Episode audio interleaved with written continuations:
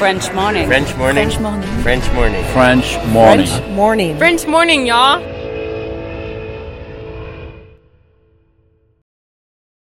Cet épisode a reçu le soutien de la CFE. La CFE, vous connaissez? C'est la Caisse des Français de l'étranger et il s'agit d'une caisse de sécurité sociale créée en 78 pour les Français résidant hors de France. Maladie, maternité, accident du travail ou encore retraite.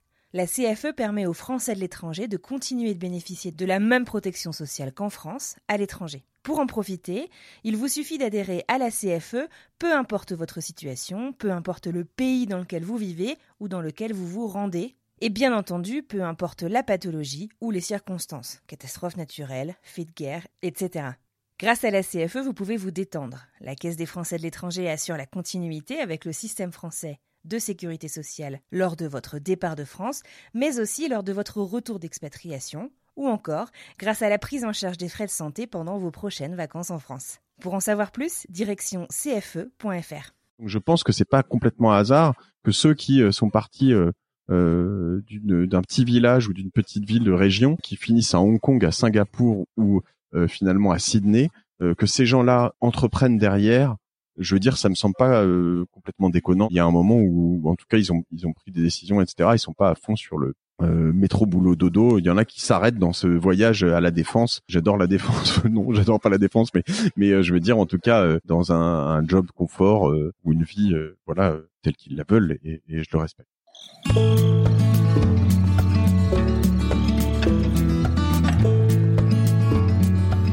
Bienvenue sur French Expat, le podcast. Le podcast des voyageurs expatriés francophones du bout du monde. Bonjour à toutes et à tous et bienvenue dans ce tout nouvel épisode de French Expat, le podcast saison 2. Moi c'est Anne Fleur et je vous parle depuis Boston aux États-Unis aujourd'hui. Je suis la créatrice de ce podcast et je suis très heureuse de vous présenter à mon invité qui est quelqu'un que j'admire profondément, quelqu'un qui n'arrête jamais et qui avoue volontiers qu'il ne dort pas beaucoup. Un serial entrepreneur qui a monté une bonne dizaine de boîtes et un podcasteur qui m'inspire. Et ouais, rien que ça, je suis très heureuse de vous présenter à Mathieu Stéphanie, CEO et fondateur de Cosa Vostra, créateur et host du génialissime podcast business Génération Do It Yourself. Mathieu vient nous parler de son expatriation à Londres et à New York. On va discuter de ses nombreux voyages en immersion totale qu'il a eu la chance de faire en grandissant, mais aussi de son tout premier stage à New York et enfin de son premier et unique employeur, le quotidien Métro, qu'il a envoyé à Londres. J'ai vraiment hâte d'en savoir plus et d'entendre pour une fois Mathieu de l'autre côté du micro. Alors c'est parti.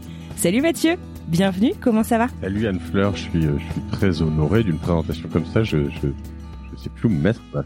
Je suis dans un coin de ma salle de réunion, je me sens euh, mais, mais je te remercie, ça me touche beaucoup. Et très euh, très heureux d'être là et d'être là aussi avec avec tes auditeurs. Et je dois quand même dire, tu me dis que tu dis que je dors pas beaucoup. Euh, mais au moment où on enregistre, il est 11 heures à Paris, tu es à Boston, il est 5 heures du mat, donc je pense envoyer un peu l'ascenseur aussi. hein. Ouais, je t'ai dit, c'est contagieux tout ça. hein. Merci beaucoup en tout cas d'avoir accepté mon invitation. Est-ce que tu pourrais te présenter? Parce que personnellement, je sais pas trop pas où commencer. Entrepreneur, podcasteur, voyageur. Est-ce que tu peux nous en dire un petit peu plus sur qui tu es, quel âge t'as et ce que tu fais dans la vie, s'il te plaît? Alors, je suis euh, Mathieu Stéphanie, français. Euh, J'ai 41 ans, papa de trois enfants, euh, euh, mari euh, euh, comblé et entrepreneur. Je crois que c'est ce qui réunit quand même l'ensemble de ce que je fais. C'est que euh, j'adore ce mot entrepreneur. Je trouve que il, il se lit sous plein d'angles. Euh, euh, et notamment entre et puis preneur et puis euh, prise et puis euh, il, il ouvre un champ des possibles énorme. J'ai mis longtemps avant de tu vois de l'assumer parce qu'il y a beaucoup de gens qui euh, qui, Ah ouais. qui, quand tu te présentes comme entrepreneur trouvent ça soit prétentieux soit enfin ouais tu la pètes un peu je sais pas en tout cas euh, voilà moi je suis entrepreneur dans le sang dans l'âme jusqu'au bout des doigts Euh, je l'assume à fond ceux qui en pensent quoi que ce soit ben bien eh ben, réussi voilà. Je sais pas si je- oui, j'ai bien réussi. Je vais dire oui. En fait, je, euh, euh, Ça, ça te oui, réussit et oui, plutôt oui, bien quand même, t'as, ra- raison. Et en l'occurrence, j'allais dire, je sais pas si j'ai bien réussi, t'es la- la- parce que la réussite est, est quelque chose de très euh, Subjectif, subjectif. Euh, euh, mais en tout cas, oui, j'ai bien réussi parce que parce qu'il y a il y a un métrique que je peux te dire euh, fait que j'ai bien réussi, c'est que eh ben ça me plaît quoi. Et je m'épanouis Ah. dans ce que je fais et euh, et donc je pense que après euh, finalement tout le reste est, est, assez accessoire, même si pas complètement quoi. je, je, réussis à le faire dans un certain confort désormais, et pas que financier, un confort aussi de tu vois de, de là où je veux aller, de ce que je veux faire, de vision, de ce que j'ai fait. J'assume beaucoup de choses. Donc voilà. Donc je, je, suis un entrepreneur euh, heureux, euh, toujours euh, à sauter sur les prochains projets, assumer me planter sur un certain nombre de projets et à vouloir me planter encore plus pour y arriver encore plus, même si je déteste évidemment me planter. En fait, ça fait partie du jeu, quoi. ça fait complètement partie du jeu. Exactement, exactement. on va on va en parler. T'as as passé quelques quelques temps aux US. Enfin, tu sais qu'aux États-Unis, manière les gens n'investissent pas en toi si tu t'es pas planté au moins une fois. Enfin, faut que tu puisses justifier d'un échec. Euh... Exactement, tout à fait. Oui, donc pour me présenter, en l'occurrence, je, dirige une agence digitale qui s'appelle Cosa Vostra, euh, qui est euh, la meilleure agence digitale du monde, évidemment. Sinon, euh, je, je, je, je m'arracherai pas pour la faire. En tout cas, c'est mon objectif. Et euh, non, j'ai vraiment une équipe de folie. On est en train de faire un, un truc qui est génial. Et le, le, le, podcast, les podcasts dont je parlerai après, peut-être font partie de. C'est pas même pas une stratégie de tout ça. Ça monte en même temps. Et voilà, il y a, y a une partie d'instinctif dans tout ce qu'on a créé et une partie très bien faite aussi euh, est beaucoup plus euh, construite. Mais euh, Cosa Vostra est, est vraiment une, une aventure complètement folle. Et en parallèle de ça, donc je, je, je, je crée des startups euh, avec mes associés. Euh, on fait des projets immobiliers parce qu'on s'est rendu compte que notre vie d'entrepreneur nous permettait ou même nous imposait de, de devoir pas avoir tous nos œufs dans le même panier parce que si tu plantes ta boîte principale, ce qui est une option, hein, ça peut arriver, ben à, 40 ans, t'as plus rien. Et donc, tu vois, on, on, démultiplie un peu quelques projets. On crée ces startups en plus. moi, j'ai été picousé au podcast à partir de 2013-2014. J'en ai, créé un certain nombre. C'est, euh, euh, ce que je voulais dire sur le, le côté de donc nos clients, on, travaille pour beaucoup de clients euh, chez Cosa Vostra, que ce soit, je sais pas moi, euh, Google, Tagger qu'on a gagné là récemment pendant le confinement. ça va être des, des startups euh, qui on est très fiers de bosser. Enfin, dans les GAFA, on travaille pour pas mal de monde, on travaille pour beaucoup de boîtes du CAC 40, beaucoup de euh, et on fait de la strat, euh, du design, du dev euh, et ce qu'on appelle du growth, donc du marketing, de l'acquisition de trafic, pour aider nos entreprises, nos clients à, à, bah, à devenir des acteurs importants du digital, à se transformer euh, eux-mêmes, à comprendre comment fonctionnent les startups, à comprendre comment ils peuvent se faire les choses eux-mêmes, etc et c'est bien joli, tu vois, tout ça. Mais moi, j'ai, on a un beau discours là-dessus. Je te disais d'ailleurs en me présentant que j'acceptais de me planter et que même je, je, voulais me planter encore plus parce que c'est partie du jeu. Chez beaucoup de nos clients, en fait, ils adorent le discours comme ça. Mais quand on se plante, nous, Cosa Vostra, pour eux, euh, ou quand eux se plantent en interne euh, ou voient qu'il y a un risque, euh, ils peuvent pas l'assumer au, euh, tu vois, du board, du comex, de leur machin, tu comprends, c'est compliqué, euh, on a dépensé beaucoup, etc. Oui, mais en fait, euh, tu vois, on te dit, je sais pas si tu es familière avec tout ce qu'on appelle les méthodes agiles, travail par itération. Oui, ce que j'allais dire, en fait, découvrir la startup qui est en toi et donc, ouais, bien sûr. Exactement. Des méthodes agiles, c'est ce que tu appelles souvent des sprints. Tu vas faire bosser une semaine sur un truc, tu vas voir ce que ça donne. Ah non, on n'a pas pris la bonne direction, on va faire autre chose. Ok, quand tu vends du service à un client, si je lui dis, bah là, on a bossé sur une semaine sur un truc, ta semaine, euh, bah, j'ai quatre personnes qui ont bossé dessus, ça va te coûter à peu près 10 000 euros. Mais en fait, cette semaine, avec tes équipes et tout ça, on a fait fausse route. Et là, il va te dire, euh, mais ouais, mais bon, tu t'es planté, je te le paye ou pas ton truc? Bah oui, tu me le payes parce que moi j'ai quatre gus qui ont bossé sur le truc, tu vois. Donc euh, voilà. Et ce que je veux dire là-dessus, c'est que mais c'est pas forcément de leur faute à, à, eux-mêmes, mais il faut, vraiment aller au-delà des paroles, quoi. Et, et là-dessus, il y a encore du chemin à faire. Instaurer cette culture de, enfin, de l'échec. Exactement peux imaginer ça de manière euh, différente, quoi. Enfin, quand tu conduis, tu passes ta vie à, aller un petit peu à gauche, à droite, euh, parce que bah, tu peux voir ça comme des micro-échecs quand tu apprends à faire du vélo.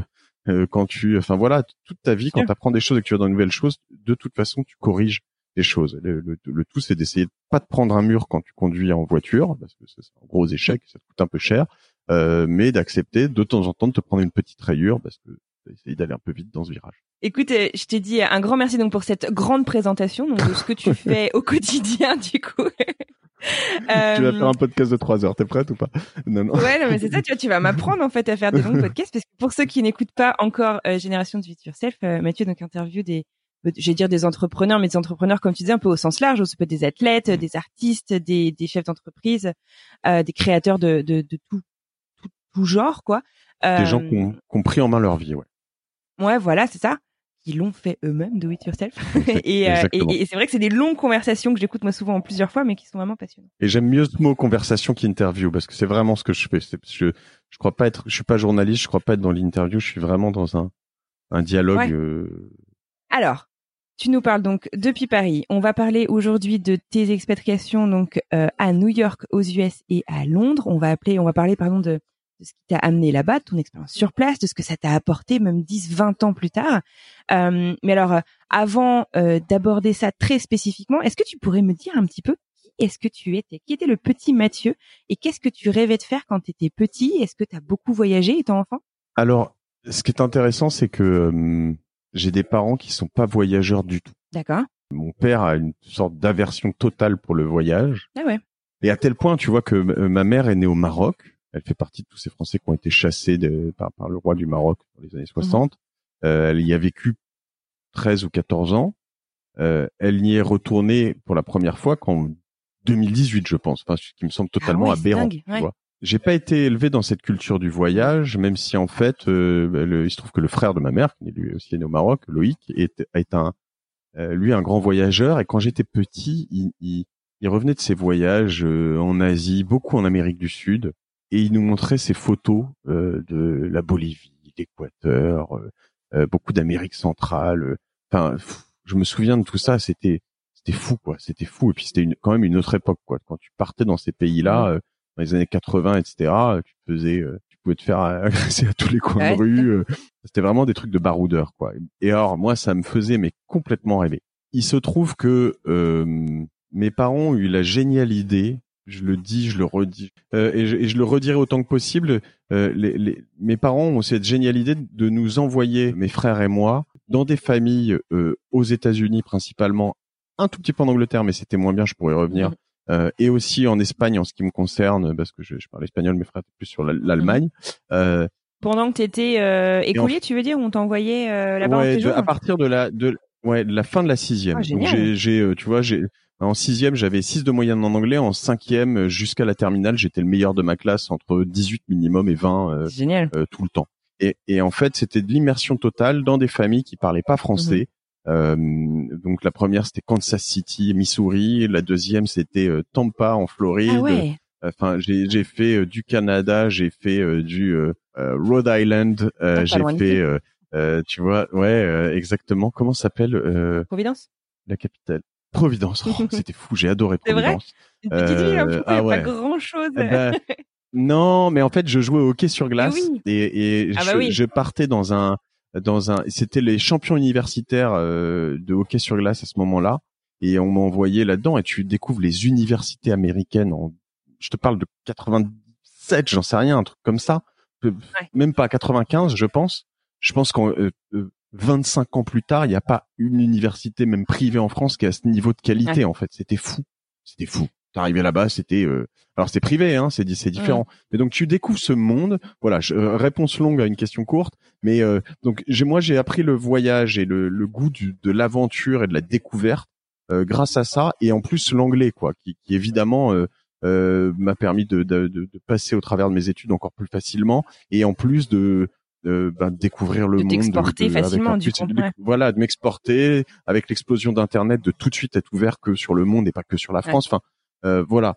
Euh, je, je, je, dis juste à tous ceux qui ont des enfants et qui nous écoutent, euh, si vous n'avez pas beaucoup d'argent, euh, ne les envoyez pas au ski, ne les envoyez. Moi, j'ai jamais fait de ski quand j'étais petit. Euh, en tout cas pas avec mes parents et voilà je m'en suis beaucoup payé par la suite j'adore le ski je suis un ouf de ski hein, mais mais mais c'est moi qui me le suis payé tu vois et et voilà, envoyez-les. Euh, vaut mieux qu'ils sachent euh, parler anglais, qu'ils soient ouverts vers ouais. le monde, que qu'ils sachent bien skier. Quoi. En l'occurrence, et je dis le ski, mais plein d'autres choses. Quoi. Ouais. Vaut mieux faire des sacrifices. Je les remercierai jamais autant d'avoir fait ça. C'est la plus belle chose qui s'est fait pour moi, même même sur le, le côté euh, ouverture, curiosité, découverte. euh, voilà. Ah bah c'est clair, c'est clair. C'est c'est c'est hyper intéressant et c'est vrai qu'on sent même encore euh, les étoiles un peu, tu vois, dans, dans, dans ce que tu dis. C'est, on sent vraiment que c'est, c'est, ça a été des moments euh, hyper forts. Ton premier séjour, du coup, euh, à l'étranger, seul, euh, t'étais en fin de Ouais. sixième? Enfin, c'est vachement jeune. fin de sixième, je me souviens, je, je me souviens que je suis parti. Alors, je suis parti avec mon frère, qui est mon associé, Pierre, euh, mais il n'était pas dans la même famille. Donc, on partait en même temps dans le même avion. Ils ont été sympas parce que Kansas City, c'est une ville, je crois, assez grande en, en termes de superficie. Euh, lui, il était Kansas City, Kansas. Moi, j'étais Kansas City, Missouri. C'est Ah oui, coupé en deux. Et, euh, et il nous avait, euh, il nous avait euh, au milieu du séjour, il nous avait fait nous revoir un petit peu. Et puis, puis alors c'est drôle parce que t'as les anecdotes qui reviennent après, quoi. Et mon frère qui me dit, euh, en fait, j'ai halluciné. Tu parlais tout le temps. En deux semaines, tu étais bilingue. Enfin, euh, et, et lui, il est plus taiseux, quoi, plus discret, mais il avait aussi beaucoup progressé. Mais tes, mes parents qui te disent quelques années après, en fait, euh, toi, t'es parti, euh, tu nous as dit au revoir. euh, Tu t'es pas retourné quoi. Salut, tu vois. Et puis je me suis pas retourné. eux, ils étaient, ils se sont effondrés. Genre putain, qu'est-ce qu'on est en train de faire euh, euh, Est-ce que c'était une bonne idée? Ouais, bien sûr. machin. Est-ce que c'était une bonne idée, etc. Chez qui il va, on sait même pas. Enfin, tu vois, voilà. Et euh, et t'arrives là-bas, honnêtement. euh, Enfin, tu connais un peu ça, peut-être, mais euh, Kansas City, c'est moi, j'étais dans des espèces d'énormes euh, zones résidentielles. sans fin, les où- suburbs. voilà, ouais. où les parents, les suburbs, où tu, les parents partent là bosser la journée. euh, euh, le, suburb, c'est en plein été, c'est la ville des enfants. euh, euh, tu fais que des conneries, euh, tu vas fouiller dans les placards des parents, tu sors leurs armes à feu. On, a on les a pas chargés, on ouais. mais tu, enfin, tu vois, c'est c'est juste là tu vois non non mais tu vois le tu vois les EUS comme tu le vois dans Ouais. des films chez les plus jeunes etc où t'es en vélo tu te balades tu vas voir les uns les autres euh, euh, t'as des petites histoires d'amourettes des petits machins c'est- c'est enfin pff, c'était c'était génial Tampa l'année d'après euh, en Floride c'était fou enfin voilà et et, et j'ai fait des trucs très beaucoup plus gros du Toronto plus tard j'ai fait du Moncton dans le Nouveau-Brunswick au Canada Ah, oublie Moncton, le nouveau New Brunswick, c'est pff, tu découvres les Acadiens, etc. C'est tu, tu Magnifique fais euh, comme euh, dans le Kansas. euh, euh, tu ouais, tu quand tu traverses du Kansas à Denver ou de Moncton à je sais plus où, tu tu tu peux faire des lignes droites d'une heure et demie, ligne droite, hein, d'une heure et demie Ah en voiture. Ou ben dans le Colorado, tu vas avoir que des champs euh, à droite à gauche et pas une maison.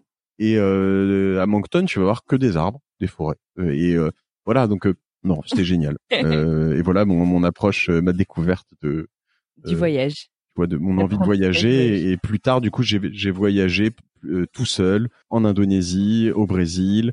Euh, voilà, dès que j'ai eu, dès que j'ai fini mes études, j'ai fait, euh, j'ai fait des voyages euh, tout seul ou avec des potes, mais euh, euh, au Maroc. euh, Enfin voilà. Donc ces premières expériences t'ont euh, accroché quand même. Enfin, je veux dire, t'ont donné envie de recommencer, quoi. T'as clairement pas été traumatisé. Complètement. D'accord. Et alors, Non. En faisant des recherches un peu, tu vois, sur euh, sur, sur ton, ton ton parcours personnel, donc j'ai vu, t'en as touché euh, deux mots avec euh, le Rhode Island, que t'as été joueur de hockey professionnel. C'est vrai? Enfin, c'est complètement Ouais, dingue cette euh, histoire. ouais. Genre, t'en parles même pas. Moi, je suis une grande grande fan de hockey sur glace. Alors, euh, j'aimerais bien que tu m'en dises deux mots. Parce que ça a dû te faire Bon, le voyager. professionnel pour quelqu'un qui habite à Boston, les Boston Bruins dont j'avais le, le maillot et voilà que j'ai encore d'ailleurs. Euh, le professionnel, il pourrait paraître un peu euh, euh, exagéré, mais techniquement je l'étais. hein. J'ai été payé pour Bah, au hockey les sur universités, jusqu'à il y a pas longtemps, euh, la NHL, c'était les, les ligues universitaires. Enfin, c'était ouais, ouais. Ben c'est ça. Et, ben- et moi en l'occurrence, bon alors c'était pas, j'ai pas été payé aux États-Unis. hein. Moi j'étais en France, j'étais payé. Euh, on jouait dans le ce qui est l'équivalent de la, la Ligue 2. Mhm. Enfin, tu vois, j'étais pas en, en euh, ce appelle ouais en national. Maintenant ça a d'autres Mhm. noms. Euh, Je jouais, j'ai joué du hockey sur glace, euh, au hockey sur glace de 9 à 18, 20 ans. Et, euh, et, et oui, la dernière année, euh, ben, euh, on était une bonne partie de professionnels dans l'équipe. Euh, et j'ai trouvé ça fantastique. C'est un, un sport très euh, peu visible en France, euh, mais qu'il était. J'habitais à Cherbourg à cette époque-là. C'était vraiment le sport numéro un de la ville. On avait, euh, tu vois, 1500 personnes qui venaient nous voir jouer euh, tous les week-ends sur deux, et on s'éclatait. C'était une aventure phénoménale, ouais, vraiment incroyable génial. très beau souvenir. Et le, le sport, le, je suis en train de regarder euh, The Last Dance euh, avec Michael Jordan, Ah oui. euh, l'esprit d'équipe, euh, c'est pareil, c'est des valeurs incroyables et, et, et pareil pour mes enfants, je vais faire attention à ce que ils jouent aussi à des sports d'équipe parce que je pense que euh, il y a du bon et du mauvais, euh, mais euh, il y a beaucoup, beaucoup, beaucoup Ouais. de bon Donc tes enfants vont voyager et faire du sport. Ouais, exactement. Super. Écoute, c'est super intéressant tout ça. Donc joueur de hockey professionnel. Donc tu arrives à étudier 18-20 ans. Tu fais une école de commerce et comme Ouais. beaucoup finalement d'étudiants maintenant, mais pas tant que ça, je dirais en 2000.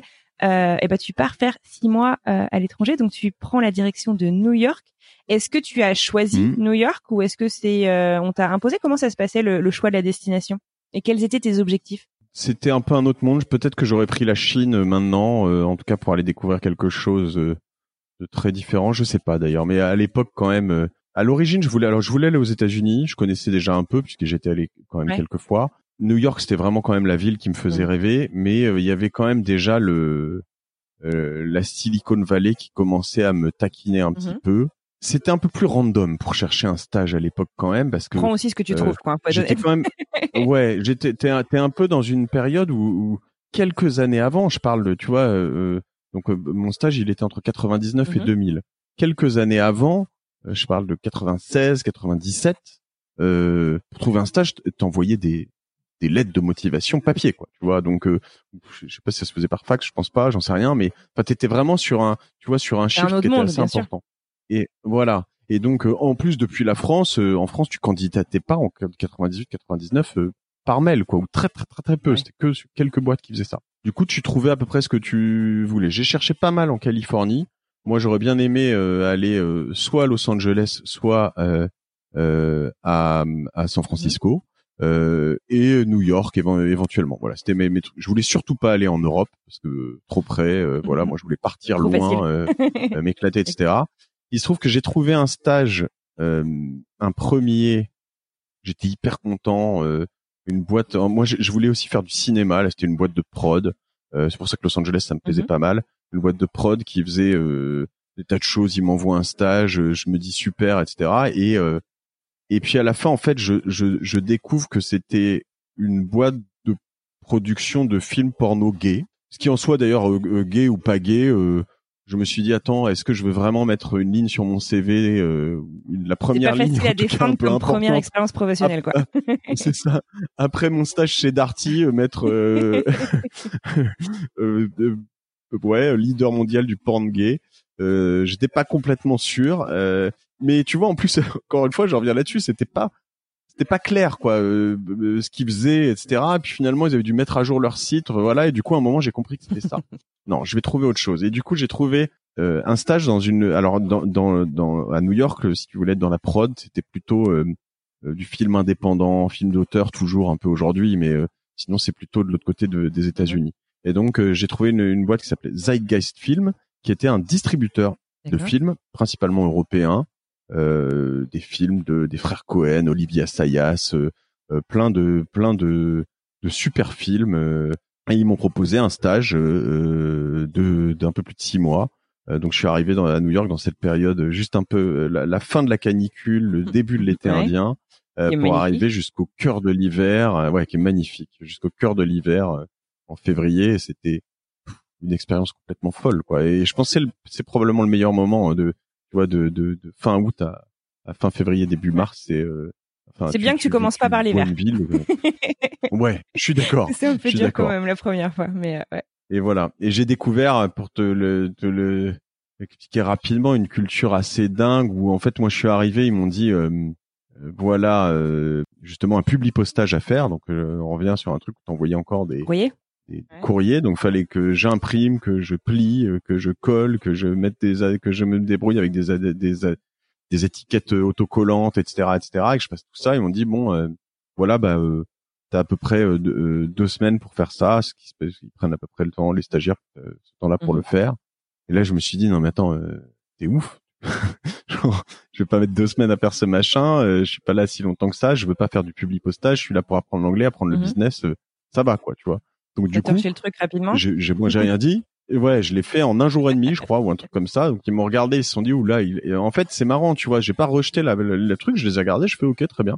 Euh, je me suis mis en mode, tu vois, euh, euh Fordiste, staccanoviste, euh, et et, et le truc, je l'ai je l'ai fait bien et vite.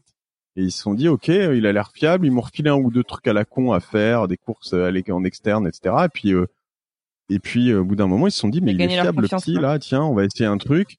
Puis à un moment, ils m'ont dit tiens, va voir tout ce qui est euh, université, etc. Ils avaient toute une partie de leur business qui était de, de vendre et de louer des films euh, aux universités euh, à travers le mhm. pays, qui étaient des bons clients, mais pas leur, leur principal business. ils se sont dit bon, ben voilà. Et puis moi, j'ai développé, développé ce machin et j'ai laissé à la fin un truc qui tournotait quoi. Enfin, pour mon âge, j'étais assez content. Eux étaient hyper contents. Ils ont développé le business derrière. Enfin, tu vois. Et ce qui est intéressant, c'est que je pense qu'en France, il y a plein de gens qui sont capables de faire ça, hein, mais euh, cas là-bas, j'avais vraiment l'impression qu'on me laissait ma chance, qu'on on, m'a laissé m'épanouir dans le truc et dans cette ville où tu sens que tu sens vraiment que tout est possible. Vrai, hein. euh, ça paraît presque cliché de dire ça, mais c'est vrai. Enfin, il y a, y a ah une énergie qui se dégage. Tu peux tout faire, tu te sens presque invincible à New York. C'est vraiment impressionnant. Ouais, ouais. Et puis quand je t'ai dit tout est possible, c'était vrai sur le. Tu vois, je suis arrivé dans un tout petit truc miteux euh, d'une française qui se louait, qui me louait ce machin, etc. Puis finalement, euh, j'ai trouvé dans Chelsea un, un, en fait, une chambre dans un appart énorme euh, un loft, c'était mon ah, rêve, le, loft à New York, euh, gigant, voilà. Et en fait, euh, avec un type hyper sympa, et on partageait juste la salle de bain. J'étais avec ma copine de l'époque. Enfin, on avait ce truc où tout le monde arrive en disant mais c'est quoi votre machin en fait? Et, et tu vois, quand je dis tout est possible, c'est que tu arrives à trouver des plans comme ça et finalement à la fin ce truc se finissait. Il a fallu que j'en trouve un autre et j'ai trouvé un autre loft énorme. Mais en fait, t'es un peu démerdard dans ce genre de ville tu sens vraiment euh, que euh, tu copines avec un tel, tu vas voir truc, enfin tout, ça va vite. C'est euh, c'est c'est vraiment le, les, opportunités à une vitesse, enfin l'américaine quoi. Le rêve, le rêve américain puissance 10, c'est ouais, c'est New York. Ouais, moi je suis je suis, je suis tombé complètement accro de cette cette ville, cette mentalité de ces ces gens. Y a, en fait, il y a peu de vrais New-Yorkais. Il y a que des gens qui, il y en a hein, évidemment, mais il y a beaucoup de gens qui sont transitent de tous les coins du monde et qui ont refait leur vie là. Ouais. ouais. Du coup, évidemment, ils sont normalement plus euh, accueillants et plus euh, plus dans cette, ce dynamisme. voilà.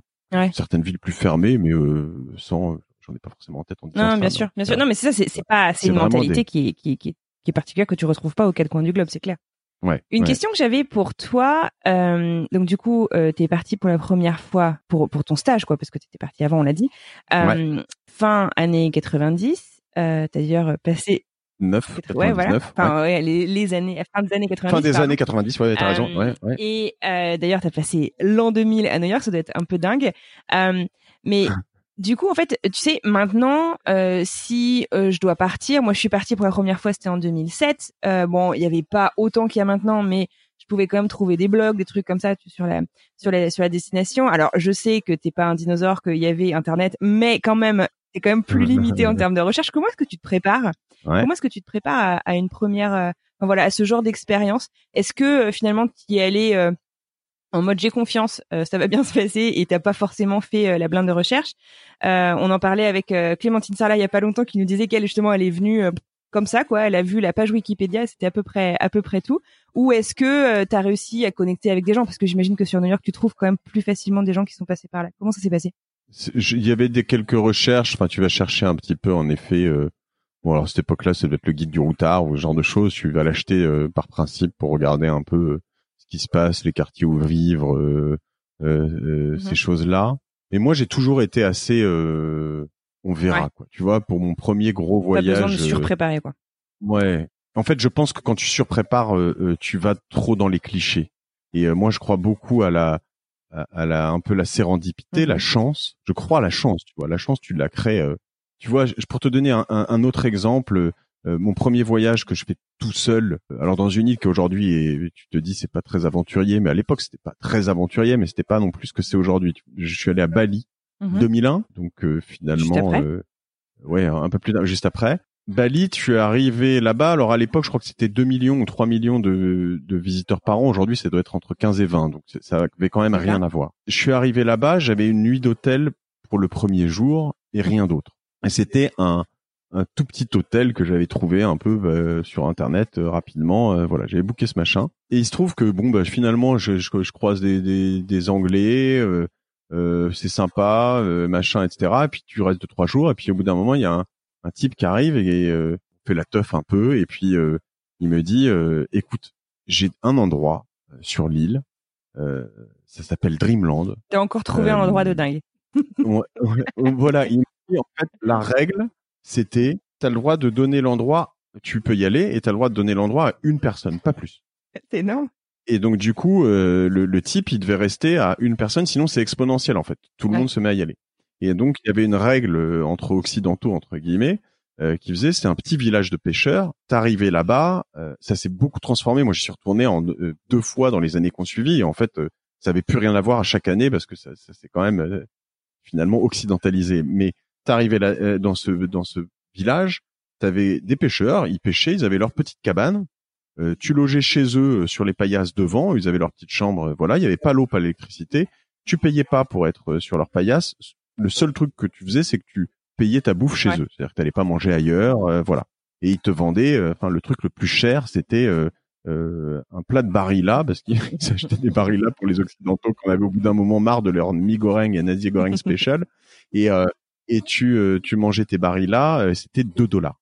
Et donc pour te dire j'ai dû une fois y rester une année après avec Lucie qui est devenue ma femme pendant 10 jours. Je pense qu'en 10 jours ils nous ont ils nous ont fait payer 60 dollars à, deux tu vois. Donc c'était vraiment t'étais dans le, voilà. tu trouves pas des choses comme ça?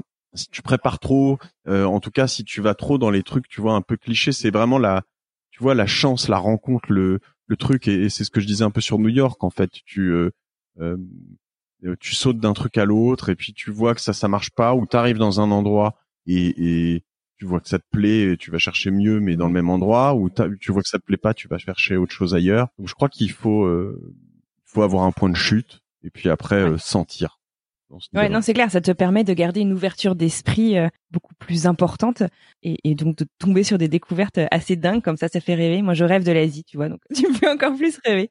Il y a encore beaucoup de choses à découvrir en Asie, je pense, ouais, en effet. Tu fais donc ce stage qui se passe donc bien. Tu trouves, euh, voilà, tu, tu, tu, tu, te découvres aussi toi. Tu trouves euh, des, des d'un point de vue mhm. logistique, tu, tu tombes sur des trucs super chouettes. Tu euh, finis tes études, du coup, si j'ai bien suivi. Tu rentres en Europe et tu pars à Londres. Comment est-ce que tu es parti à Londres? Tu es parti en temps, alors tu vas me dire si je dis des bêtises, mais tu travaillais dans la publicité, si j'ai bien suivi, pour Métro, c'est ça? Euh, Oui, c'est ça, ouais. Euh, J'étais chez euh, Métro, le quotidien gratuit, qui se trouve être un le quotidien euh, à l'époque le plus euh, lu au monde, ou en tout cas parmi les plus. Alors il y a deux quotidiens japonais euh, qui s'appellent et qui doivent toujours exister, qui s'appellent Yomiuri Shimbun et Asahi Shimbun, qui était, euh, enfin, ça se battait encore des, enfin pas des concurrents, mais eux c'était que au mhm. Japon. Euh, Métro, c'était un quotidien qui était donc euh, ce, gratuit euh, euh, avec Métro en vert, euh, enfin en, blanc mhm. en vert, donc d'origine suédoise, dans 25 pays. voilà, moi j'avais participé à partir de 2002. Enfin, j'étais le premier employé français, donc vraiment sorte de projet où en fait j'ai aidé les des Suédois des Hollandais, euh, des Danois, enfin on était 5 6 au début à, euh, à, à, créer un journal en France euh, en deux mois. Wow. Donc un truc vraiment fou. Boîte hyper hyper dure, mais en revanche qui a un ascenseur complètement dingue. C'est-à-dire que si tu pareil, si t'es dévoué, que tu fais pas trop de conneries, tu pouvais avoir des échecs d'ailleurs, mais si t'étais à, à Donf, moi j'avais, tu vois, on, on, était deux ou trois comme ça, mais on avait vraiment le sang vert, quoi. Mais en revanche, autour de nous, c'était un carnage. C'est-à-dire que les gens arrivaient, beaucoup se faisaient virer. Euh, enfin, fallait euh, fallait travailler dur, euh, pas trop se plaindre, avoir quand même du résultat sur certaines choses. Enfin, c'était vraiment. Mais en revanche, quand ils voyaient que tu étais dévoué, dédié, voilà, une très belle école de mm-hmm. business. Et en gros, quand je suis rentré chez Metro, ils te disent tu vas commencer télésales, donc en gros t'es télévendeur. Là, tu dis comment ça télésales tu, tu veux dire que je vais je vais vendre, enfin euh, ça va, j'ai fait mes 5 ans d'études, tu vas pas me, enfin, et elle dit si si si si, euh, c'est comme ça, c'est la règle dans tout le groupe en fait. Alors c'est des écoles, hein, ces groupes là dans les pays nordiques, euh, comme le font Procter par exemple, où ils vont te dire là, tu vas commencer à, faire tel truc, tout le monde passe par là. ouais, du head and mhm. exactement. Il faut que tu connaisses la base du marché pour. tu sais de quoi monter pareil, dans la boîte. Exactement. Donc du coup, bon, euh, tu dis ok, ils disent si tu te débrouilles bien, tu seras télésales pendant euh, quelques mois ou un an ou deux, et puis après tu vas passer sur les key et puis après tu vas pouvoir passer sur l'international. Bon, ok, tu dis ils vendent un peu le truc, et en fait, euh, ben j'ai vraiment suivi le truc. En quelques mois, j'étais sur les, les, comptes clés, gérer les plus gros portefeuilles de métro en France très rapidement. donc 2002, 2003, 2004, je commence à dire que je veux un peu bouger, que je veux faire d'autres choses dans le groupe. Et euh, il se trouve que, comme je connaissais très bien le CEO, puisqu'il avait beaucoup participé au lancement de mhm. la France, ils ouvraient un poste tous les ans de ce qu'ils appellent un, un c'était un trainee program. Ah donc tu avais un, un, un trainee. Euh, donc c'est c'est pas le trainee. Souvent on, on, le considère comme un stagiaire. Euh, le trainee program, c'était euh, ouais, c'était vraiment le. Tu deviens le bras droit du CEO. Ah Euh, et j'avais un peu été comme ça. Hein. J'étais vraiment, euh, je crois qu'en Tunisie, le, le chaoui, euh, j'étais le, le, le, méga chaoui quand j'ai commencé là-bas, c'est-à-dire le, larbin. Quoi. Je faisais tout chez Métro au tout début. Et là, euh, mais en même temps, du coup, tu es sur le terrain pour tout, quoi. T'apprends tout. Du Exactement. Mais euh, sur le terrain, et puis euh, tu vois, les conditions générales de vente, ben tu vas prendre celles de Libération, Le Parisien, Le Figaro. tu vas les mixer tout en temps ensemble, et puis tu vas faire ta tambouille. C'est un gros truc pourri, mais bon, on s'en fout, ça avance. Tu vas vraiment en mode start-up avant l'heure. Et et donc après tu fais ça, puis tu recrutes des gens qui sont, tu sais pas recruter, donc tu fais de la merde, et puis tu fais, puis en fait à la fin t'apprends et voilà. Et donc là, ils cherchaient un trainee, ils me font passer des tas de tests, quotient émotionnel, ce qui était euh, très, enfin ce qui est même encore très rare, mais voilà, QI, enfin des trucs un peu basiques, etc. Et euh, ils me disent, vas-y, euh, c'est bon, t'es qualifié pour pour ce truc-là. J'étais hyper content, donc du coup je pars à Londres pour ce truc-là. Et au moment où je pars, il y a le, le patron du business qui me dit, écoute, c'est quand même un peu con parce que tu faisais beaucoup de business en France euh, te retirer complètement du business. Euh, ça nous arrange pas. Euh, non, ouais, c'est un peu dommage. Enfin, nous, tu vois, tu, tu, vas couper un peu de l'argent et puis en plus, bon bah, si tu viens ici et que tu prends un rôle business, bah, tu vas bien. Moi, je, je, monte une grosse équipe, tu vas bien gagner ta vie, etc. Donc j'avais un peu le côté, soit je, j'arrive dans une ville qui coûte cher à l'époque et toujours, mais Londres coûte très cher comparativement à Paris. J'étais trainee, Larbin payait pas très cher ou sales euh, un peu plus euh, star et payé euh, plus que très correctement. Ouais, exactement. Ah, tu te dis bon, j'hésite un peu, etc. Et j'ai un peu, tu vois, j'ai un peu vendu mon âme au diable à ce moment-là parce que je crois quand même que je, tu, tu, tu peut-être que tu, tu vois, mais ce que je te disais sur New York, ce que je te disais sur même le sport, le hockey, etc. Moi, je suis un besogneux et j'avais, mm-hmm. en fait, j'ai, je suis allé dans la facilité et, et honnêtement, j'ai pas beaucoup de regrets, mais je, je pense que je me, j'ai déconné à ce moment-là. D'accord. Donc du coup, j'ai pris l'option, euh, j'ai pris l'option sales, etc. Tu vois, pour l'anecdote, euh, le type qui a pris ma place, euh, un type que j'adore en plus, que j'ai pas vu depuis longtemps, Gabriel Jacobsen, il, trois mois après être arrivé à Londres, ils ont viré le CEO de de la République tchèque mhm. et ils lui ont dit bon, écoute, il y a pas de CEO, donc tu vas faire le, le, le, remplaçant. Et le mec est resté CEO de la République tchèque pendant trois ans après. Ah ouais. Tu vois? Euh, enfin, c'est ce genre d'opportunité que tu crées en, en tu vois? Et, c'est à la limite, voilà, ça peut même recouper ce que tu me disais sur euh, être trop sécurite, te dire je veux trop mon quartier quand j'arrive, tu prépares trop, etc. Là, c'était vraiment l'aventure, quoi. Et moi, je suis baron du baroudeur aventurier. Là, j'ai j'ai choisi l'option euh, l'option cosy, confort. un truc qui te ressemblait finalement pas beaucoup. Quoi. Ouais, exactement. Et et voilà. Et du coup, j'ai débarqué à Londres dans ces conditions qui étaient très bien et, et quand même et, euh, et, j'ai adoré cette ville. D'accord, alors on va on va on va en parler un petit peu plus. Euh, j'ai l'impression que Londres ça a été un tremplin finalement pour toi vers l'entrepreneuriat. Je trouve en fait, tu vois, on a eu quoi, une soixantaine déjà d'invités sur le podcast euh, et la proportion d'invités qu'on a eu qui ont monté une boîte ou qui sont en train de le faire, trouve ça hyper intéressant en fait. Le parallèle qu'on peut voir justement entre expatriation et entrepreneuriat, et c'est un peu ce que tu disais en fait, c'est que bah, tu sors de ta zone de confort et peut-être que du coup tu dis bon bah quitte à prendre des risques, autant y aller à fond et autant euh, autant tester mon idée, autant euh, créer. Euh, est-ce que tu considères justement voilà que l'expatriation t'a t'a ouvert un peu le champ des possibles en fait, parce que c'est pendant, corrige-moi si je me trompe, ton séjour à Londres que tu as monté Citizen Side, c'est ça? Euh, c'est à la toute fin, oui. Alors, euh, alors je sais qu'il y a tout un contexte. Peut-être que tu peux nous raconter, mais. Euh. Mais si je dois revenir sur ta question, si, un peu long d'ailleurs. Je, je, pense que non, non, non, non, mais je pense que c'est c'est une belle analyse et, finalement, si je peux le reformuler, je pense que ça commence pour quelqu'un comme moi qui a grandi, tu vois, à Cherbourg en Normandie, qui est vraiment, si tu situes le, le, Cotentin, la Manche et le Nord Cotentin, c'est quasiment insulaire. Tu vois, moi j'ai des origines corse, mes parents sont en Corse maintenant. Là, c'est carrément insulaire, mais Là, tu es dans, dans, quelque chose qui est loin de Paris, à 3h20 euh, euh, et demi en voiture, euh, quasiment autant en train, des zones très enclavées, pas forcément sexy. on, on, voit pas ça aussi bien que finalement le sud, le sud-ouest, la Bretagne même, où tu vois, ou le nord pour ses côtés business. Enfin, tu vois, peu de gens vont dans ces coins-là, etc. Et il y a plein de zones enclavées comme ça en France. Hein, euh, même pas forcément physiquement, mais des gens, des zones qui sont loin de tout, quoi. Et partir de euh, même Clermont-Ferrand, plus grosse ville, Besançon, euh, du fin fond de de l'Alsace ou voilà et aller dans la plus grosse ville du coin pour faire tes études ou aller encore plus à Paris. Enfin, ça, ça, ça montre déjà un goût pour partir de de chez toi. Tu vois. Enfin, je veux dire la, la, la, la, majeure partie des amis au collège sont toujours à Cherbourg, j'imagine. Tu vois. Mmh. Donc finalement, il y a quand même un, un, un début de voyage ou ah, de d'aventure qui se crée là. au bout du monde pour, euh, pour, pour, pour exactement. Mais mais après tu as la step la step further, la step further et tu et tu vas aller euh, petit à petit euh, tu vois un tout petit peu un tout petit peu un tout petit peu plus loin et donc je pense que c'est pas complètement hasard que ceux qui sont partis d'un petit village ou d'une petite ville de région qui finissent à Hong Kong, à Singapour ou finalement à Sydney, que ces gens-là entreprennent derrière je veux dire, ça me semble pas euh, complètement déconnant dans le, tu vois, ouais.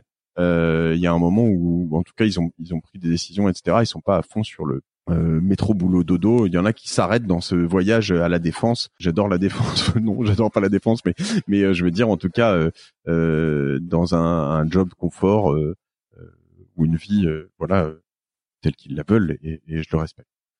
donc voilà, moi je suis arrivé en tout cas à Londres. J'étais en plus assez content parce que c'était, euh, euh, j'étais en charge de, de, de, développer le business de deux manières. C'est trouver des clients internationaux, donc pour vendre des campagnes, euh, je sais pas, à Nissan euh, sur tous les pays du monde chez Metro. Donc c'était très politique, euh, intéressant parce qu'on avait des concurrents, mais tu vas dire tiens, si tu vires 20 minutes de ce plan média en Espagne, euh, et, que, ben moi je t'offre la République tchèque, tu vois. Et euh, donc on avait des appuis ou des choses qui étaient assez sympas. Le boulot était assez cool. Et puis après on travaillait aussi sur les ouvertures de pays. Donc moi j'ai pas mal travaillé sur l'ouverture de l'Allemagne qui finalement s'est jamais faite. Et en fait donc assez stratégique, c'était c'était bien.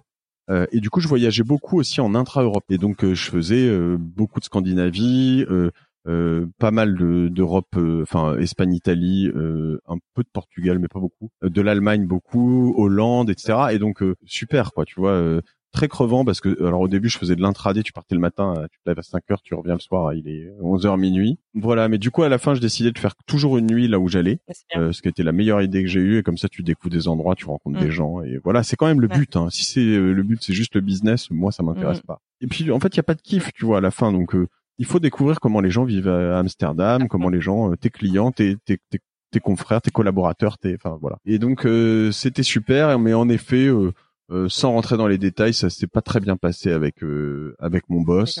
J'avais d'autres idées qui germaient. Une idée notamment qui était une place de marché dans la publicité. J'ai quitté la, la boîte en me disant tiens je vais monter ce machin.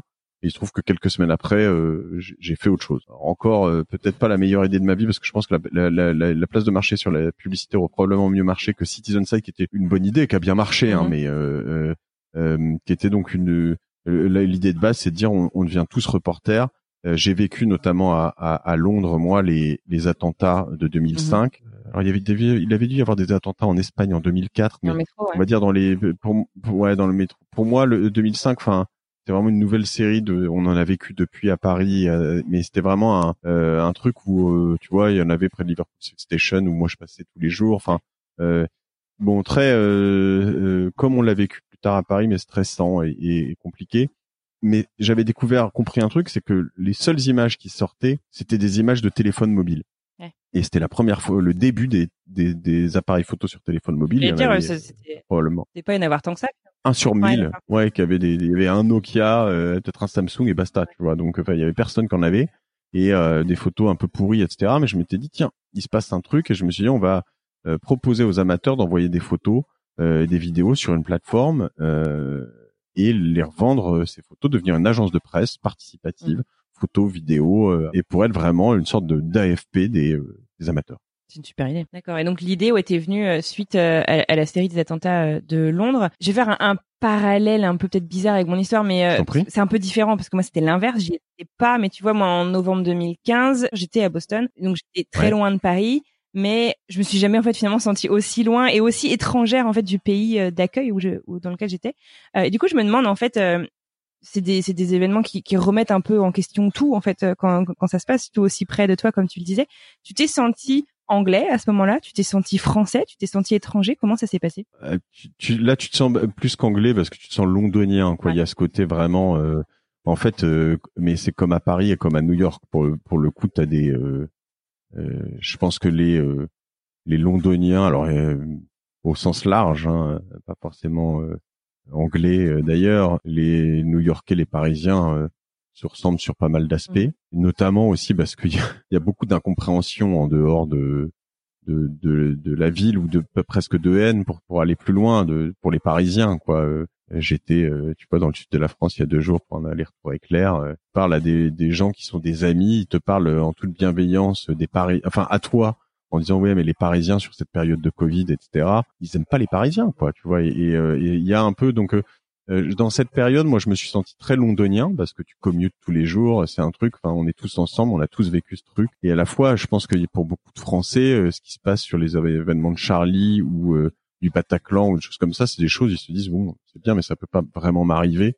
Je sais pas s'ils se disent pas bien fait non plus, hein, mais soyons clairs, ils sont, ils sont, horrifiés aussi, mais mais ils sont moins dans, dans de ça, tu veux dire Ouais, je pense. Donc je me suis senti très très londonien, très vulnérable, mais bon, voilà, ça m'a, tu vois, ça m'a plutôt ça m'a aussi fait dire que si j'avais des choses à vivre euh, de mémoire, c'était en juillet. Je suis parti en septembre à, Paris.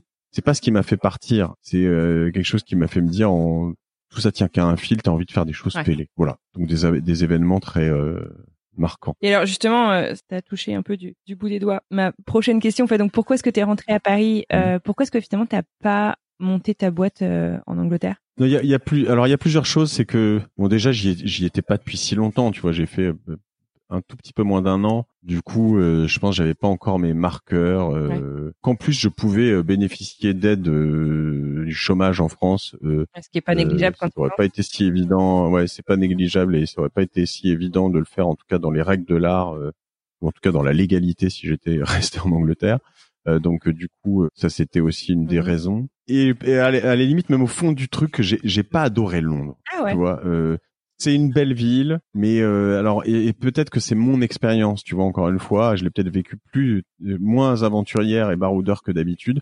Alors j'ai adoré Londres sous plein d'aspects, hein, euh, soyons clairs. Euh, on en y reviendra tout à l'heure peut-être. Alors là, c'est peut-être plus les Anglais, mais il y a, y a, une sorte de jeu euh, entre les Anglais ou une partie des Anglais et les Français. Il y a beaucoup de Français qui aiment pas les Anglais, il y a beaucoup d'Anglais qui aiment pas les Français. Et tu vois, j'en avais dans mon équipe tu vois, dans mon business. On était une vraie boîte internationale qui était plutôt suédoise, mais tu vois très internationale et euh, les mecs qui te faisaient vraiment sentir que ils aimaient pas les Français quoi. Et en fait, quand tu te joues dans le jeu, ça me fait marrer. Quand à un moment tu sens que vraiment ils aiment pas les Français, voilà. Et et, et alors après, il y avait aussi des Français qui m'agaçaient à Londres. C'est-à-dire que moi, j'étais dans un milieu très beaucoup, tous mes potes étaient dans la finance, dans la banque, etc., etc. Et tout était euh, alors c'était encore une autre époque de la banque et de la finance et des traders et des brokers qui gagnaient beaucoup d'argent. Mmh et euh, tout tournait euh, dans mes réseaux de français en tout cas que je voyais là là-bas beaucoup beaucoup autour de l'argent et moi euh, en fait ma vie tourne autour du business mais pas autour de l'argent qui est très différent et, et, donc ça il y avait un, une sorte de compète de regard de choses chacun se jaugeait etc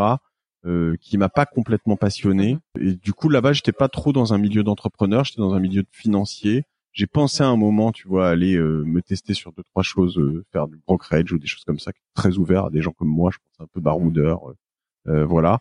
Et, et, en fait, je me suis dit non, c'est pas ce que je veux faire, c'est pas mon monde, c'est pas tout ça. Et je, je, peux pas dire que j'ai pas aimé Londres en soi. Je pense que c'est une belle ville, j'y ai passé de très bons moments.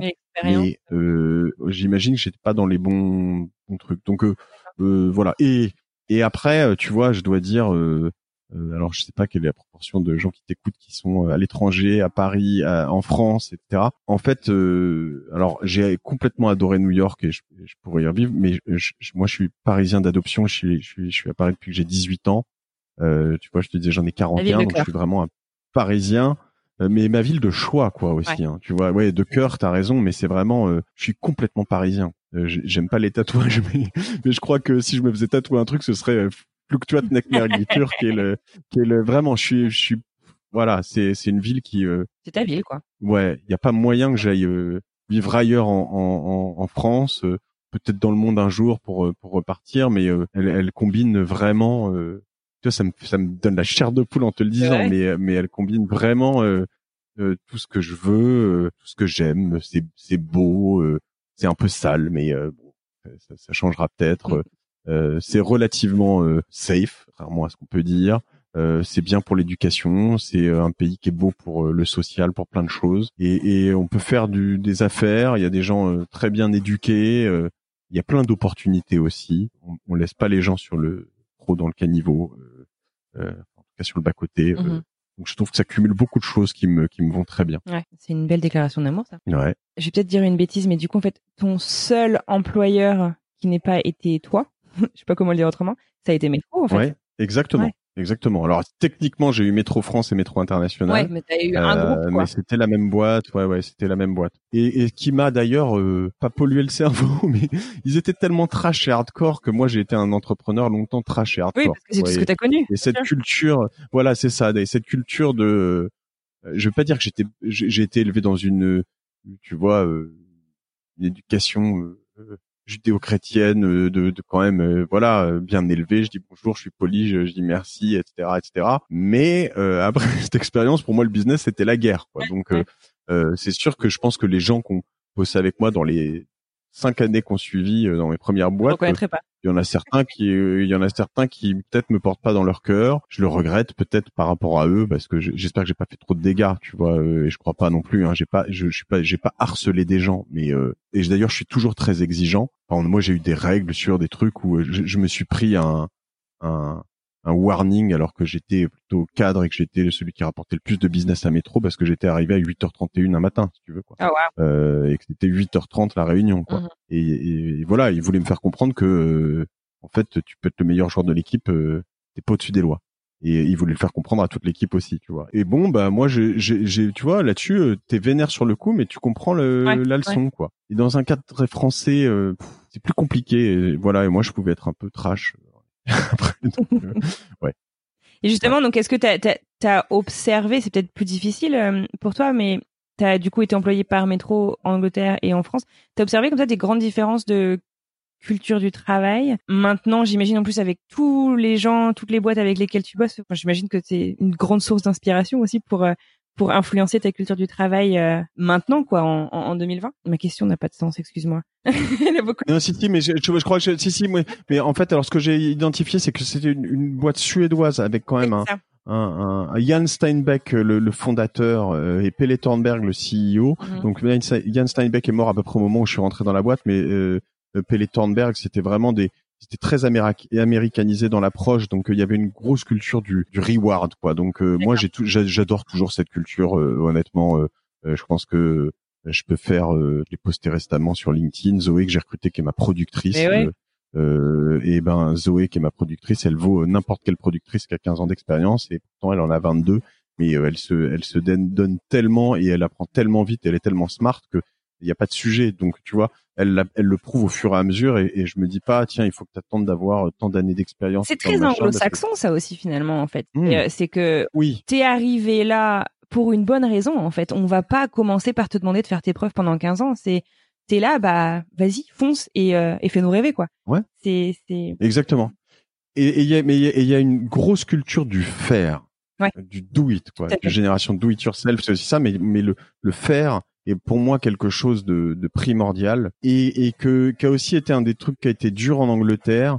Euh, je vais pas rentrer dans les, si je vais rentrer dans des clichés, pardon, mais euh, les, les, les Anglais euh, les, euh, qui m'entouraient euh, étaient dans une culture très politique. Ah je, je, peux pas généraliser, voilà, mais mais j'avais, j'étais, ils étaient pas dans une culture du faire et c'est une des choses qui m'a qui m'a un peu chagriné à un moment. C'est-à-dire que moi, je me, je, je me bataillais, je bataillais, je bataillais quand j'avais des succès, j'avais l'impression qu'on me les piquait. Mhm. Ça, tu des petits chefs comme ça, t'en trouves partout. C'est pas que en Angleterre, mais ça m'a un peu. Euh, il y avait une sorte de, de tu vois, de, de, je devais jouer des coudes pour montrer que ce que je faisais c'était bien, alors qu'en fait, euh, je voulais juste faire des choses bien et que et que on le reconnaisse, si tu veux.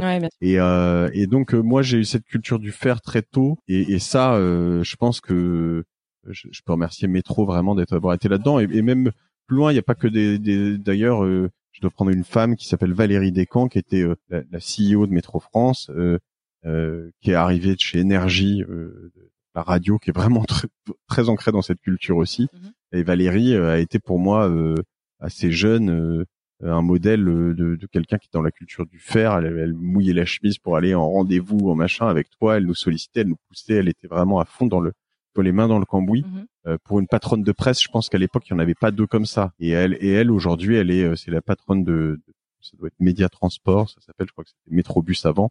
Elle, elle, elle est toujours dans l'univers de la publicité, mais euh, autour du métro, des bus et des, tu vois, de, de mobilier urbain. Donc il y a aussi des Français qui sont clairement dans cette culture, mais sûr. euh, et ça, c'est, tu vois, c'est des choses qu'on, qui aujourd'hui se potentiellement généralisent aussi dans les cultures très start-up. Mhm. Euh, et moi, j'ai eu la chance d'être un peu de- au tout début de ces, univers de start-up, mais euh, de déjà baigner dans, dans tout ça euh, grâce à un mélange suédois, américano, anglais, français. tu vois, donc c'est euh, c'est chouette. Un joli mélange, d'accord. En parlant aussi de d'autres choses en fait euh, de la culture anglo-saxonne que tu as euh, importée et qui te font clairement kiffer hein, maintenant au quotidien. Euh, les- j'ai parlé du podcast Génération du Yourself, mais c'est pas le seul.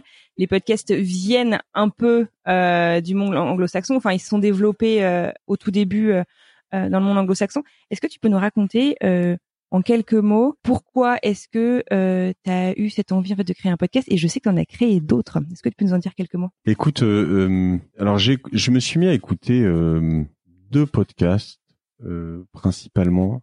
Je sais plus quel, qui, comment je suis arrivé là. Si, mais ça doit être Tim Ferriss. J'avais Ah lu la semaine de 4 heures il y a longtemps et j'ai, j'ai, j'ai écouté le Tim Ferriss show assez tôt.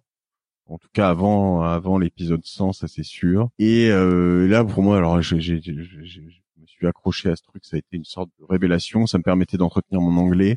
Euh, ça me permettait de d'apprendre des meilleurs. Euh, je me suis dit attends mais c'est- juste incroyable. Puis après j'ai découvert Startup qui est un, un podcast de, de Gimlet Media qui a depuis été revendu à, à Spotify pour 200 millions de dollars, je crois. Ouais. Gimlet. Startup et podcast fantastique qu'il faut écouter depuis le premier épisode, voilà.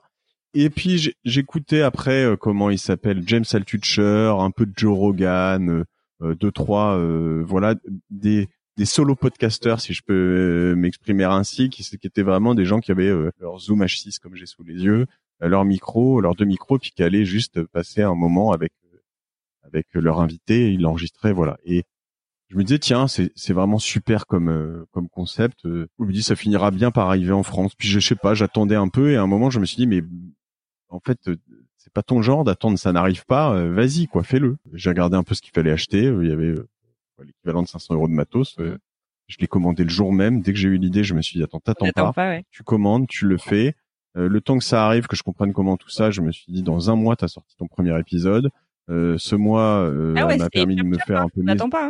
Hein. Ouais. Non, mais il faut pas attendre. Euh, Excuse-moi du cliché, mais la vie est trop courte. Et puis après, euh, en fait, tu te fais griller par d'autres. Et puis euh, voilà. Au pire, t'arrêtes. Mais voilà, moi, je me suis dit, je veux pas rentrer dans ce truc. euh, je vais arrêter. Je lance mon premier épisode février 2017, et je me dis, euh, comme je suis un peu un expert pour euh, sauter tout le temps sur des nouveaux projets, je me suis dit, tu vois, j'avais fait ça sur quelques années avant sur Instagram. Je, je postais beaucoup, beaucoup. J'avais gagné beaucoup de de de, de, followers et puis je m'étais dit bon euh, tiens euh, et c'était même avant vraiment la mode d'Instagram tu Mhm. vois dis bon bah c'est bon j'ai coché la case j'ai compris Instagram je passe à autre chose tu vois. En fait c'est con parce que euh, parce que j'aurais pu en faire un vrai enfin un vrai truc je sais pas mais je suis plutôt plus content d'avoir fait ça sur le podcast en l'occurrence.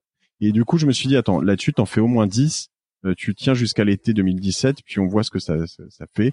Je me suis régalé et, euh, et et donc voilà comment ça s'est fait en fait hein, et euh, de manière très simple la plus euh, la plus euh, Organique. on va dire euh, or- ouais rationnelle dans le dans l'organisation euh, euh, pas de montage euh, euh, vraiment hyper je voulais euh, faire quelque chose comme j'avais déjà beaucoup de travail et, euh, Mm. et deux enfants à l'époque euh, je me suis dit euh, voilà faut faire des trade-offs Ouais. Euh, le trade-off c'est mon podcast toutes les semaines enfin à l'époque toutes les dix jours deux semaines et euh, un tout petit peu moins de sport peut-être mais en l'occurrence euh, voilà Mm. et euh, et donc je l'ai sorti mais en me disant je fais quelque chose de très brut.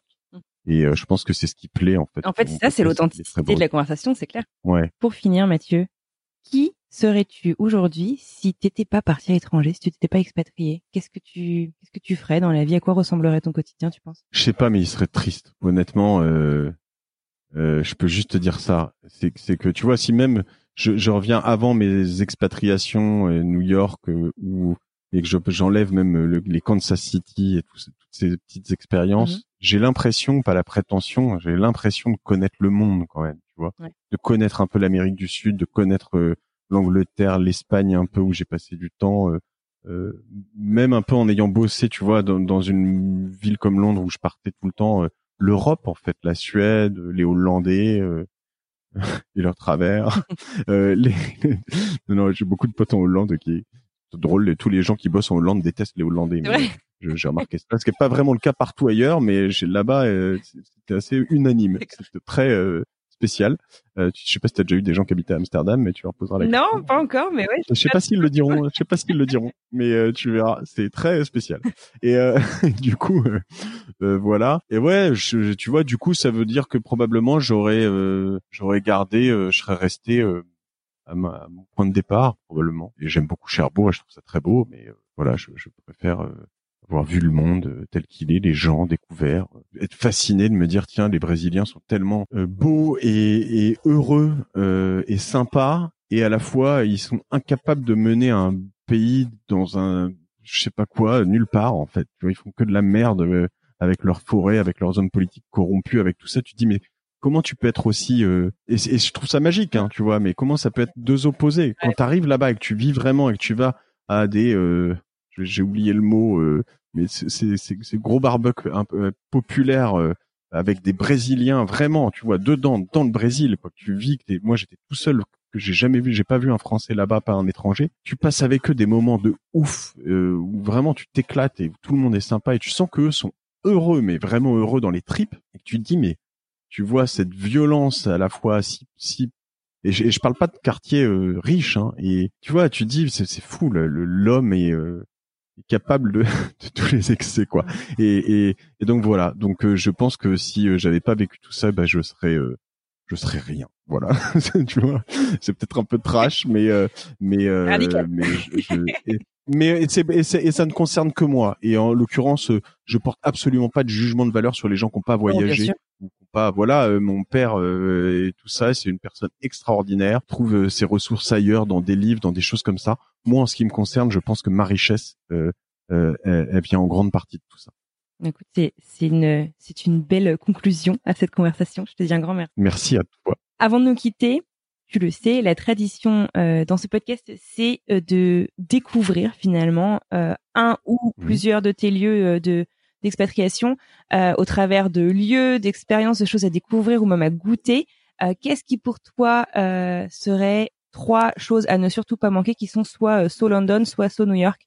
Donc le Londres ou le New York de Mathieu, ce serait quoi? Alors ce sont des donc des expériences qui datent de 2000 et 2005, donc c'est assez vieux, donc je peux pas forcément donner des adresses exactes. Pas de problème. Il y a il y a il y a des choses à vivre en tout cas dans les dans les mégapoles comme ça, euh, mais y compris Paris. Euh, euh, moi, j'ai adoré le, la nuit en fait dans ces endroits, sous tous ces aspects. Mais mais c'est des endroits de fête incroyables et donc ça là-dessus, je pense qu'il faut essayer de trouver pas forcément la fête des touristes comme tu vois à Paris où tu vois tous les tous les touristes qui vont être capables de venir qui vont au même endroit en fait. Tu vois, c'est les guides qui te mettent là, donc faut faire attention à ça. Faut vraiment aller sur les lieux te laisser emmener par le vent un petit peu pour arriver dans des endroits un peu euh, dérobés. Mais je trouve ça assez. En fait, tu vois, là on parle de ville et la ville, ce qui est magique, c'est et particulièrement New York, mais euh, beaucoup plus que Paris, ça c'est sûr, et, un peu plus que Londres, des villes qui vivent vraiment 24/7 quoi. Et, et donc euh, il faut, euh, tu vois, se sortir de sa zone de confort et se dire tiens, qu'est-ce qui se passe à New York à 4 heures, 5 heures du matin, euh, voilà et moi, j'ai fait des retours, j'avais j'avais pas un sou et pourtant je sais pas comment on se débrouillait, mais euh, euh, de boîte de nuit en limousine, euh, tu rentres chez toi, des trucs complètement débiles et improbables. Et, et euh, voilà, donc je pense qu'il faut aller pousser un peu les expériences dans, Mettre son réveil à dans ce genre de ouais, ou alors mais vraiment sortir et aller voir un peu. Je pense que en tout cas c'est le propre des, des, des vois la, la, beauté de la campagne et de la nature, c'est autre chose, mais mais dans les dans ces énormes villes, il y a un peu de ça. Après évidemment, c'est des des centres culturels énormes. Donc, euh, tu vois que ce soit euh, le MoMA ou le Met, euh, c'est peut-être là très cliché. Je vais rien apprendre, mais en fait, il y a beaucoup de gens qui disent c'est tellement cliché qu'ils y vont pas, mais faut absolument aller voir ces, ces, musées. À Londres, il y en a tout un paquet avec des, des, des, choses tellement incroyables à voir, que ce soit en, en tant qu'adulte ou avec des enfants. voilà. Et, et après, je pense que voilà, il faut se mettre aussi, essayer de se mettre au maximum dans la peau des gens qui habitent. Quoi. Essayer là pour le coup de comprendre des vrais Parisiens des vrais londoniens et de savoir euh, ce qu'ils font le week-end, eux leurs petites adresses, vivre un peu ça, tu vois, de euh, vivre avec eux et pas juste à côté d'eux. Exactement. Et c'est le plus dur. Mm. C'est le plus dur parce que parce qu'en fait, moi, je j'accueille pas un New-Yorkais chez moi. Mm. C'est pas que je veux pas, parce qu'en fait, on vient on vit entre entre Parisiens, ils vivent entre Londoniens, les New-Yorkais de longue date vivent entre eux, tu vois, et en fait, souvent, même quand tu es plus grand, plus, plus âgé, les, les, les, écoles sont les écoles françaises ou les écoles voilà. Euh, les, euh, donc en fait, j'ai pas cette occasion, tu vois. Et, euh, je pense que c'est important d'être capable de vivre les, comme je le disais sur le Brésil, et les, les churrascaria, je dirais, si c'est bien ça, de vivre le truc comme un comme un autochtone, quoi, tu vois. Et, euh, et, et, je l'ai vécu en Indonésie, je l'ai vécu au Brésil, je l'ai vécu aux États-Unis par mes, mes, mes, mes expériences immersives grâce à mes parents. Et je pense que c'est ça qu'il faut chercher la beauté du voyage, elle n'est pas que dans le lieu, elle est vraiment beaucoup dans les gens. Non, mais alors, écoute, euh, moi, je vais t'embaucher pour faire mes conclusions. C'est magnifique. Merci. écoute, euh, ravi, ravi Anne ouais, écoute, c'était super intéressant de découvrir. Euh, bah, en fait, pour une fois, de t'avoir de l'autre côté du micro, en fait, de pouvoir te poser plein de questions. J'aurais bien aimé t'en poser encore, euh, mais on va s'arrêter là pour aujourd'hui. Je te dis un immense merci. Je te souhaite une super bonne continuation. Merci Anne-Fleur. Je vais te faire encore mieux pour ta conclusion. Je vais juste dire à tes auditeurs de bien euh, te suivre partout, de s'abonner euh, à, ton podcast parce que parce qu'en fait souvent on oublie de, si, tu as une newsletter euh, de s'abonner à la newsletter pour recevoir les épisodes parce que voilà souvent on, les oublie. Et puis évidemment de génération de yourself allez-y la martingale le panier on en a plein sur Cosa Vostra vous allez vous les trouver nos podcasts. Je t'embrasse Anne-Fleur. merci beaucoup. Salut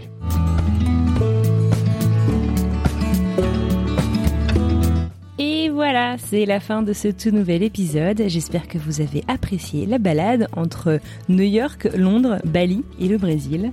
Un immense merci à Mathieu et Stéphanie d'avoir passé cette petite heure avec nous, nous avoir fait voyager donc et d'avoir vraiment partagé ses expériences. Et puis merci à lui d'avoir fait ma conclusion puisque finalement il a fait une grosse partie de mon boulot. donc vous l'avez entendu, euh, abonnez-vous au podcast, euh, allez faire un tour sur Apple Podcast pour euh, nous donner plein d'étoiles et mettre un petit commentaire. C'est vraiment un des meilleurs moyens de nous aider à gagner en visibilité. Et nous avons effectivement une newsletter. Rendez-vous sur notre site internet www.frenchexpatpodcast.com pour recevoir les nouveaux épisodes ainsi que des inspirations en tout genre en lien bien entendu avec le voyage et l'expatriation tous les mois. Si vous souhaitez en savoir plus sur euh, Mathieu, et sur les podcasts euh, sur lesquels il travaille, ainsi que sur les entreprises qu'il a fondées ou qu'il euh, dirige actuellement. Je vous invite à aller faire un tour sur le site de sa boîte, causavostra.com, euh, sur son profil LinkedIn, qui est un réseau social sur lequel il est très actif. Je vous mettrai le lien dans les notes du podcast, ainsi que sur son profil Instagram, Matt in Touch. Et puis enfin, je ne peux que vous encourager à aller découvrir son podcast, Génération Do It Yourself, qui est vraiment une mine d'inspiration et d'informations que j'adore écouter. donc je vous recommande absolument d'aller y faire un tour. Plein d'épisodes absolument passionnants. J'ai adoré personnellement euh, celui avec le patron euh, et cofondateur de Dashlane dans la cybersécurité, qui est d'ailleurs aussi expatrié à, euh, New York pardon, depuis plusieurs dizaines d'années, et avec Yannick Noah, deux épisodes absolument incroyables et qui sont relativement récents. Sur ce, je n'ai plus qu'à vous souhaiter une excellente fin de journée et j'ai hâte de vous retrouver la semaine prochaine. À bientôt.